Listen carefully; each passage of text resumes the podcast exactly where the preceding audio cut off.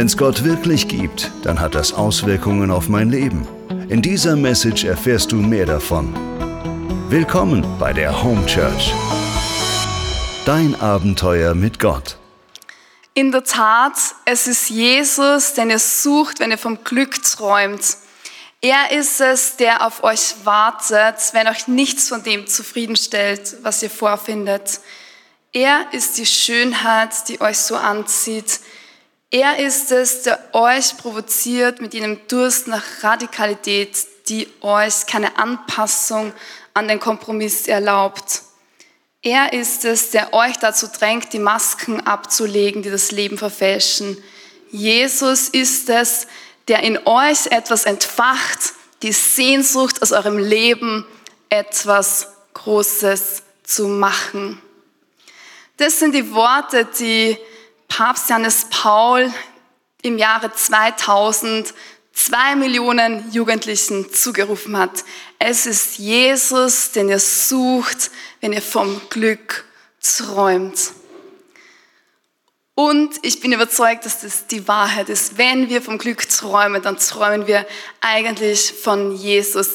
Ein bisschen in anderer Weise hat es Abraham Lincoln ausgedrückt, ein amerikanischer Präsident. Er sagt nämlich, die Welt hat nie eine Definition für Freiheit gefunden. Die Welt hat nie eine Definition für Freiheit gefunden. Warum? Ja, weil Gott eine Definition für Freiheit und für das Glück ist.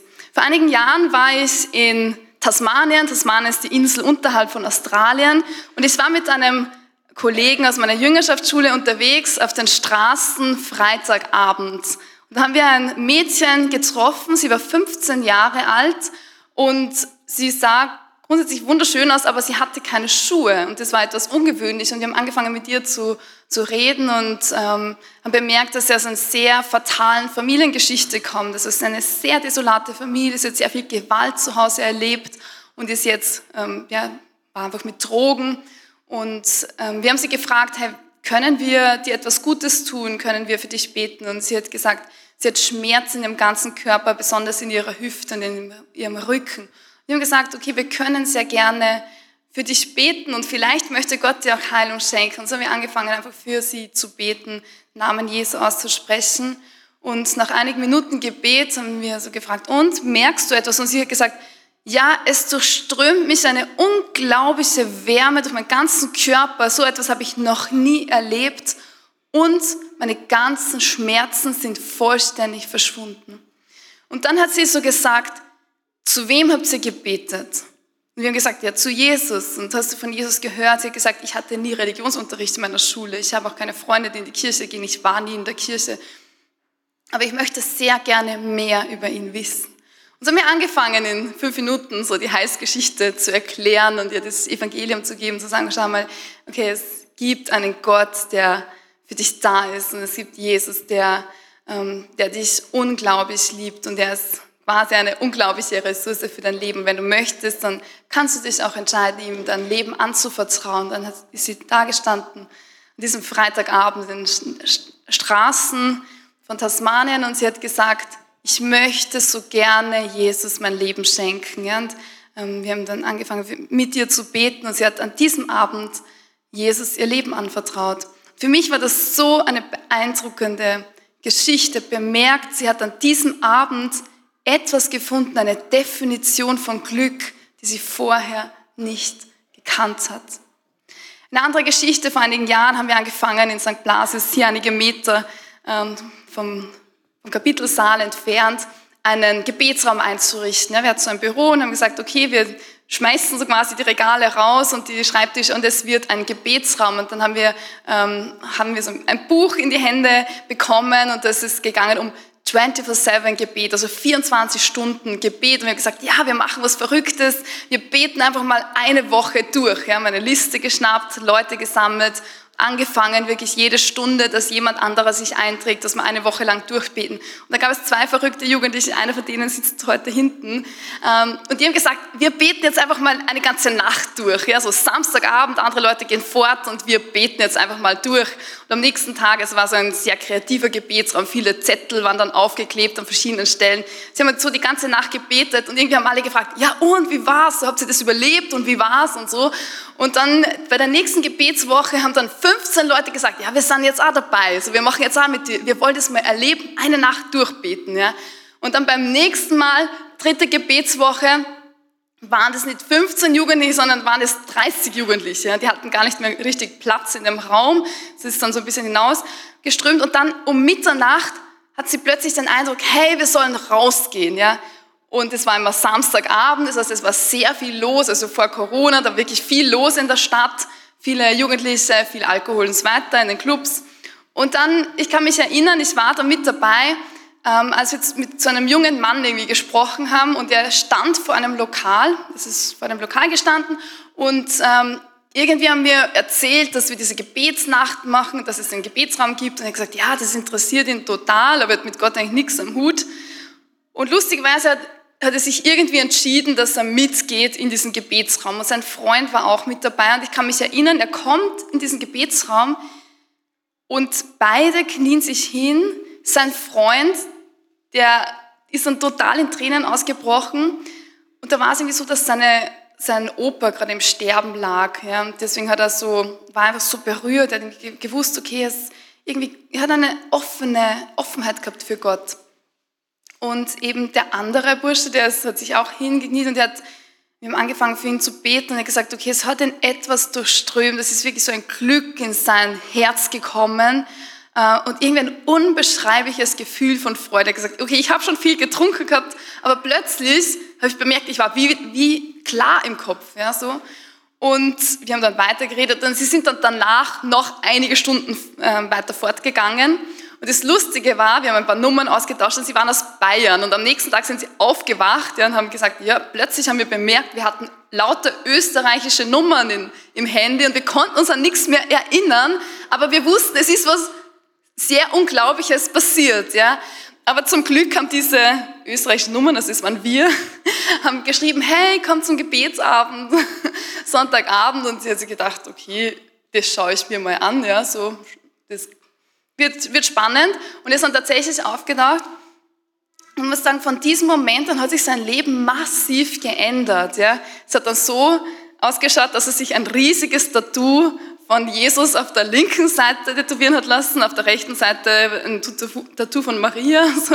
Also es war, also er hat angefangen auch zu beten, die Bibel zu lesen, ähm, in die Kirche zu kommen und zwei Jahre später ist er als Missionar nach Afrika gegangen. Ja.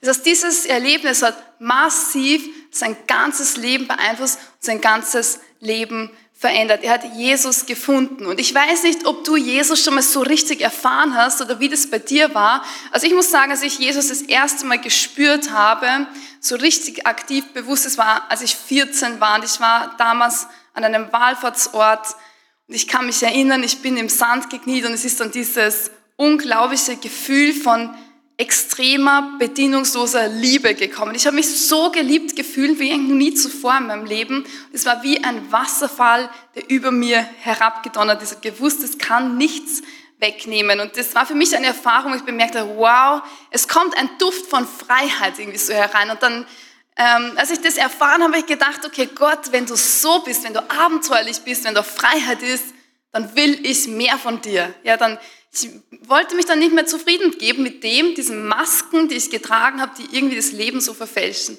wie wir das ähm, gehört haben von Papst Johannes Paul II.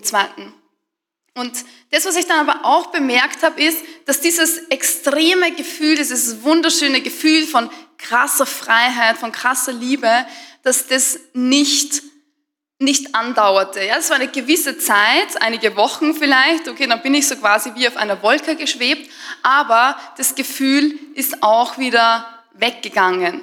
Und ich glaube, es ist normal, weil im geistlichen Leben gibt es verschiedene Phasen das müssen wir wissen. Ja? Wenn du das erste Mal Gott begegnest, kann auch sein bei einem Alpha-Kurs, beim Heiligen Geistgebet und merkst, wow, okay, du wirst erfüllt von der Kraft des Heiligen Geistes, dann ist es nicht automatisch so, dass das immer bleibt. Ja? Sondern es ist ungefähr so, wie wenn du dich verliebst. Ja, wenn du verliebt bist, dann hast du eine gewisse Zeit, okay, dann hast du Schmetterlinge im Bauch, die Männer haben Flugzeuge im Bauch und so weiter.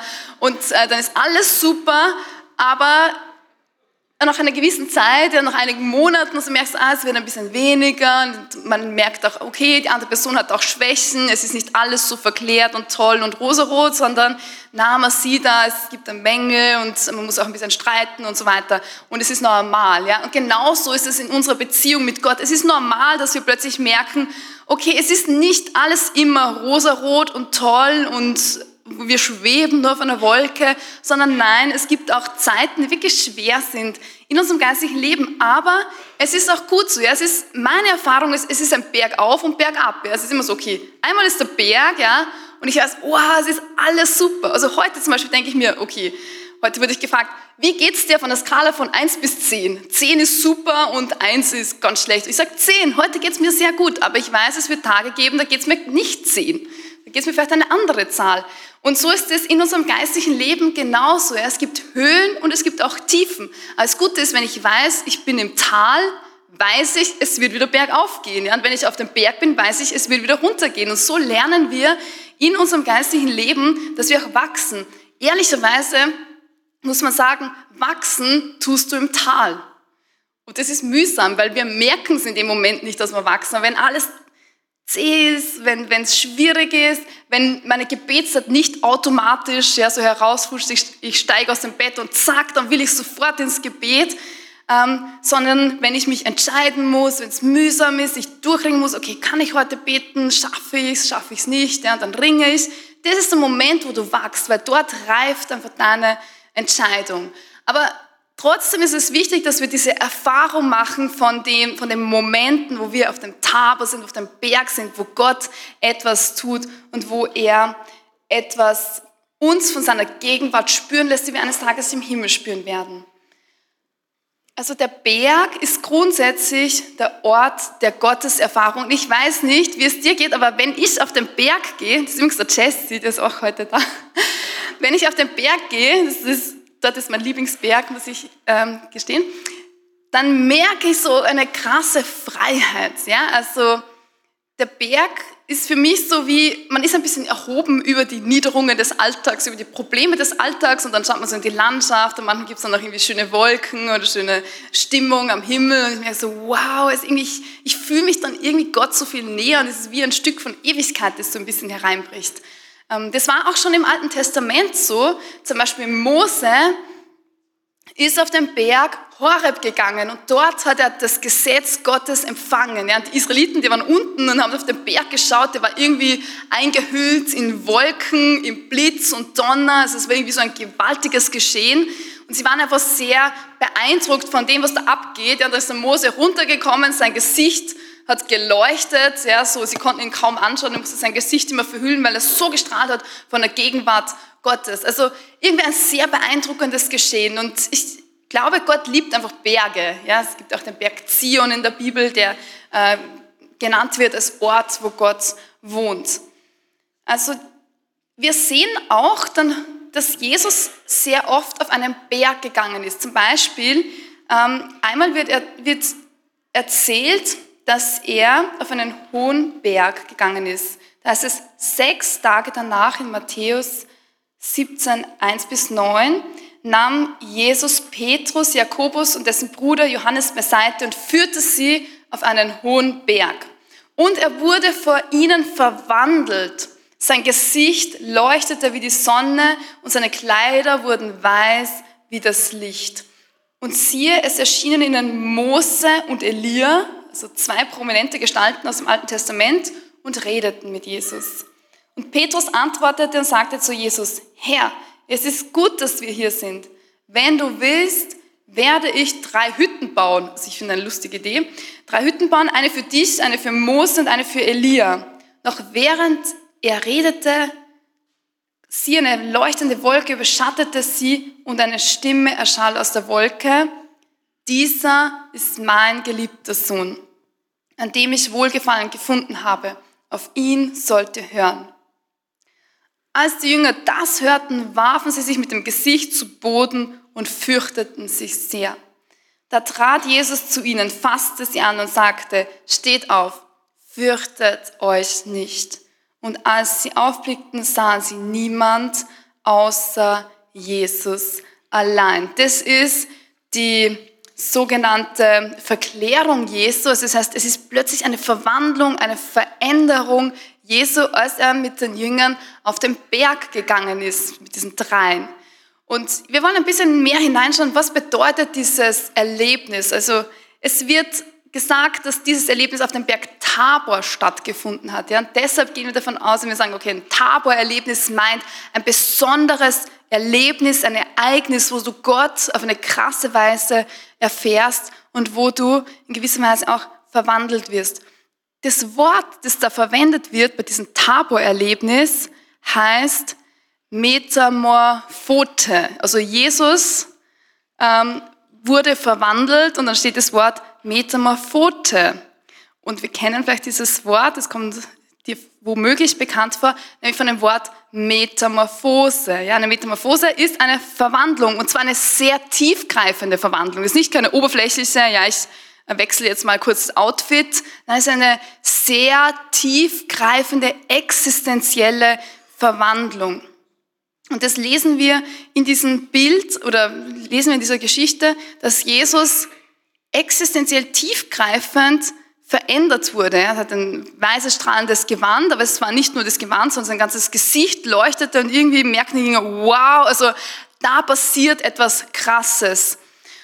Und ich habe dann so ein bisschen geschaut, okay, wo gibt es denn dieses Wort in der Bibel noch? Wo kommt denn dieses Wort noch vor? Und dann habe ich eine Stelle gefunden, und zwar aus dem Römerbrief, Römer 12, 1 bis 2, was heißt, gleicht euch nicht dieser Welt an, sondern lasst euch verwandeln. Und da ist dieses selbe Wort, Metamorphote, durch die Erneuerung des Denkens, damit ihr prüfen und erkennen könnt, was der Wille Gottes ist, das Gute, das Wohlgefällige, das ihm und das Vollkommene. Genau, also ich habe bemerkt, okay, wir sind auch aufgerufen, dass wir verwandelt werden, dass wir so quasi ein Tabor-Erlebnis haben und dass wir verändert werden. Wir sollen uns, wir sollen uns nicht angleichen an die Denkmuster dieser Welt, sondern wir sollen als Gesamtes verwandelt werden. Und das ist eine Metamorphose. Wir sehen das auch in der Biologie. Da, glaube ich, kennen wir das Wort am besten. Eine Metamorphose meint eine Verwandlung beispielsweise von einer Raupe in einen Schmetterling. Ja, also man kann da nicht mehr viel äh, erkennen, dass es dasselbe, dasselbe Tier ist, es hat sich tiefgreifend verwandelt. Eine Metamorphose meint eine Transformation vom Tod ins Leben. Und das, was wir sehen, was mit den Jüngern passiert, sie sehen Jesus in all seiner Schönheit. Das, was passiert ist, sie fallen zu Boden und sind völlig starr. Ja, sie sind einfach geschockt von der Größe, von der Schönheit, von der Herrlichkeit. Und ähm, Jesus kommt dann und muss sagen, hey, habt keine Angst. Ja? Das heißt, wenn wir Jesus wirklich erfahren, dann ist es etwas, was uns tiefgreifend irgendwie packt und verändert. Ich habe die Geschichte gehört von einem ähm, Moslem und er hat erst Christ geworden und das ist aufgekommen und dann wurde er äh, entführt und sehr schwer misshandelt. Ja, und er hatte dann ähm, noch die Spuren, also seine, seine Täter haben die Zigaretten ausgedämpft auf seinem Rücken, er hatte überall im ganzen Rücken war übersät von diesen Wunden. Und er wurde dann gefragt, so, ja, wie konnten sie das aushalten, so all diese Misshandlungen und so weiter, weil sie Christ geworden sind. Und dann schaut er diesen Journalisten an und sagt so, sie haben ihn nie gesehen, oder? Und das hat mich so beeindruckt, weil er hat so eine Erfahrung gemacht, Jesus ist ihm im Traum erschienen und er hat gesagt, das ist so quasi, wenn du ihn siehst, dann ist das, das ist eine völlig andere Dimension. So quasi, dann ist es leicht, sie haben ihn nie gesehen, oder? Dass sie diese Frage stellen. Und es ist für uns eigentlich eine normale Frage. Aber für ihn stellt sich diese Frage nicht mehr. Wenn du Jesus als Auferstandenen begegnest, dann verändert er dein ganzes Leben. Wir hatten mal eine Studentin, bei uns in der Jüngerschaftsschule. Sie hat eine sehr ungewöhnliche Geschichte. Das erste war, dass sie ihre, den, den Beitrag für die J9 hat sie bezahlt, weil sie eine Harley Davidson gewonnen hat. Mit dem konnte sie dann die Jüngerschaftsschule bezahlen. Und ihre Geschichte ist eigentlich ziemlich verrückt, weil als sie ein kleines Kind war, fünf, sechs Jahre, ähm, ist ihr Vater, also, von, also der Vater ist von der Arbeit nach Hause gegangen, gekommen, es war ein Gewitter. Das ja, den Weg so nach Hause gekommen und 200 Meter vom Haus wurde er vom Blitz getroffen. Also der Blitz hat in ihn eingeschlagen, wirklich durch seinen ganzen Körper. Und es war so massiv, dass er noch im Wachkoma gelegen ist. Und die Mutter war einfach sehr verzweifelt und hat irgendwie Hilfe gesucht in allen möglichen Sachen und dann sehr stark in der Esoterik und hat sich dann sehr viel beschäftigt mit Schamanismus und ähm, all diese ganzen Dinge und äh, alle möglichen Geister gerufen und solche Sachen. Und sie hatte zwei Mädchen und sie hat diese zwei Mädchen sehr stark eingeführt in diese spirituellen Sachen und, und Spiritismus und so weiter. Und die waren dann mit 13, war die Mädchen Reiki-Meisterinnen, ja, so Kinder-Reiki-Meisterinnen haben alle möglichen Sachen gemacht. Und ähm, es war dann aber sehr, sehr beeindruckend, weil es ist dann plötzlich etwas passiert, was die ganze Familie völlig durcheinander gewirbelt hat. Nicht die Mutter, also Vater war im Wachkoma, die, die Kinder Reiki-Meisterinnen und sie hat auch erzählt, okay, viele viele äh, ihrer Freunde wollten das Haus nicht betreten, weil es halt irgendwie so, man, man wusste, das ist irgendwie spooky, dieses Haus. Ja. Und eines Nachts hat die Mutter einen Traum und ich weiß ehrlich gesagt bis heute nicht, was in diesem Traum war und auch die Mädchen wissen es nicht, das hat es nie jemand erzählt, aber am nächsten Tag hat sie alles alles rausgeschmissen, sie hat alles in einen Müllsack gepackt, all diese ganzen spirituellen Sachen. Sie bemerkt hat, okay, all diese Geister, die sie rief, ist beichten gegangen, ist in die Messe gegangen, hat angefangen, ein, ein Leben als Christ zu führen, hat angefangen, die Bibel zu lesen, hat alle Bücher und alles, was sie da hat, einfach rausgeschmissen und hat angefangen, dass sie einfach Christ wird. Und die Mädchen mit ihr. Und gesagt, okay, passt, ja, die hat gepackt und sie ist zum Wallfahrtsort und so weiter. Und ihr, ihr Leben völlig geändert. Ja. Und die Mädchen wissen bis heute nicht, was der Traum war. Ähm, aber es ist etwas tiefgreifendes passiert. Und das, was die Mädchen auch sagen, ist, sie ist von dem, vom Tod in die Auferstehung gekommen. Es hat sich etwas Massives verändert, nämlich eine Metamorphose, eine komplette Veränderung. Wenn du Jesus als Auferstandenen begegnest, dann verändert es das ganze Leben. Ein Mädchen hat mir einmal auf Facebook geschrieben, einen Facebook Messenger, eine Nachricht, hat geschrieben, seit zwei Wochen schwebe ich wie auf einer Wolke. Ich möchte nur mal im Gebet sein. Wenn ich nicht aufpasse, fange ich automatisch an zu beten. Sehr oft werde ich einfach mit dem Heiligen Geist erfüllt. Das passiert mir sogar in der U-Bahn und in meiner Arbeit. Und sehr beeindruckend. Und sie haben mich gefragt, was kann ich tun? Ich habe gesagt, genieße es. es. Wird nicht ewig bleiben. Aber es war für mich beeindruckend, dass Leute diese Erfahrung machen. Es ist mir schon mehrmals passiert, dass äh, Leute sagen, hey, ich spüre so stark die Gegenwart Gottes. Ich möchte nicht mehr raus. Ich, ich möchte nicht in die Arbeit gehen, weil ich bin so erfüllt. Ich möchte einfach nur im Gebet bleiben. Und es ist eine sehr einzigartige Erfahrung, eine sehr besondere Erfahrung. Ähm, und und es ist schön, wenn wir die haben, aber wir müssen auch wissen, okay, dieses Tabu-Erlebnis wird auch wieder aufhören. Wir werden auch wieder runtergehen vom Berg, wir werden unsere nächsten Schritte setzen, wo wir wachsen und lernen und so weiter. Und dann wird vielleicht wieder so ein Tabu-Erlebnis kommen. Und es ist ein wunderschönes, eine wunderschöne Erfahrung, glaube ich, sehr notwendig in unserem geistlichen Leben. Ja, wir sehen auch zum Beispiel, wie Gott das Leben von vielen Menschen verändert hat. Also viele, die hier sitzen, können das bezeugen, wenn du auch zuhörst. Da kannst du auch selber sagen, ja, Jesus hat mein Leben ähm, verändert. Es ist eine Metamorphose mit mir passiert. Wir sehen Petrus, der von einem Angsthasen zu einem Mann wird, der zu tausenden Menschen spricht. Wir sehen die Apostel, die zu Zeugen werden, die das Evangelium im ganzen Mittelmeerraum verbreiten. Und ähm, wir merken, dass Gott unser Leben einfach auf ein völlig neues Level hebt. Kolosserbrief 3 heißt es, denn ihr seid gestorben und euer Leben ist mit Christus verborgen in Gott. Wenn Christus unser Leben offenbar wird, dann werdet auch ihr mit ihm offenbar werden in Herrlichkeit. Das heißt, wir sind mit Christus gestorben, aber wir sind auch mit ihm auferweckt. Und als Christen dürfen wir ein bisschen teilhaben an diesem besonderen Leben. Wir sind da hinein verwandelt in das Leben der Auferstehung. Und auch im Römerbrief ist eine ähnliche Stelle. Da heißt es Römer 6, 5, wenn wir nämlich mit der Gestalt seines Todes verbunden wurden, dann werden wir es auch mit seiner Auferstehung sein. Das ist das Unglaubliche, was wir im Christentum haben, dass wir hineingenommen werden in das Leben Gottes, dass Gott seine Identität uns offenbart. Das heißt, wir werden, wir erkennen Christus. Und das, was auch passiert, wenn wir Jesus als Auferstandenen begegnen, dann verändert er unser ganzes Leben. Ist es so, dass diese Tabu-Erlebnisse, sie erinnern uns an die, uns, unser Zuhause, dass unser Zuhause der Himmel ist. Der Petrus, der will sofort drei Hütten bauen und sagt, hey, lass uns hier bleiben. So, eine für dich, eine für Mose und so weiter. Ähm, das heißt, Tabu-Erlebnisse sind so Erlebnisse, wo wir bleiben wollen. Ja? Aber sie erinnern uns an das, was Gott für uns schlussendlich vorbereitet hat. Wir müssen wissen, dass Tabu-Erlebnisse oft eine Initiation bedeuten und dass sie Highlights unserer Gottesbeziehung sind.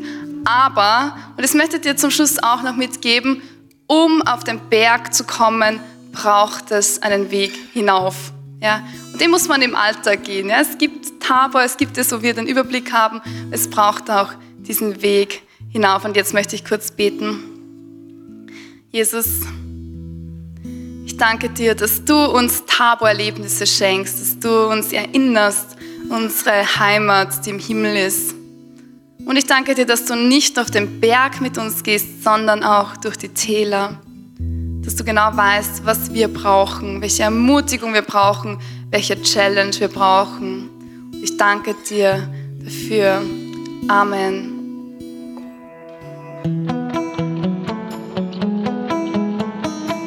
Das war die Message zum Sunday Morning. Wenn du am Reich Gottes mitbauen und uns unterstützen möchtest, dann geh auf www.home-church.cc.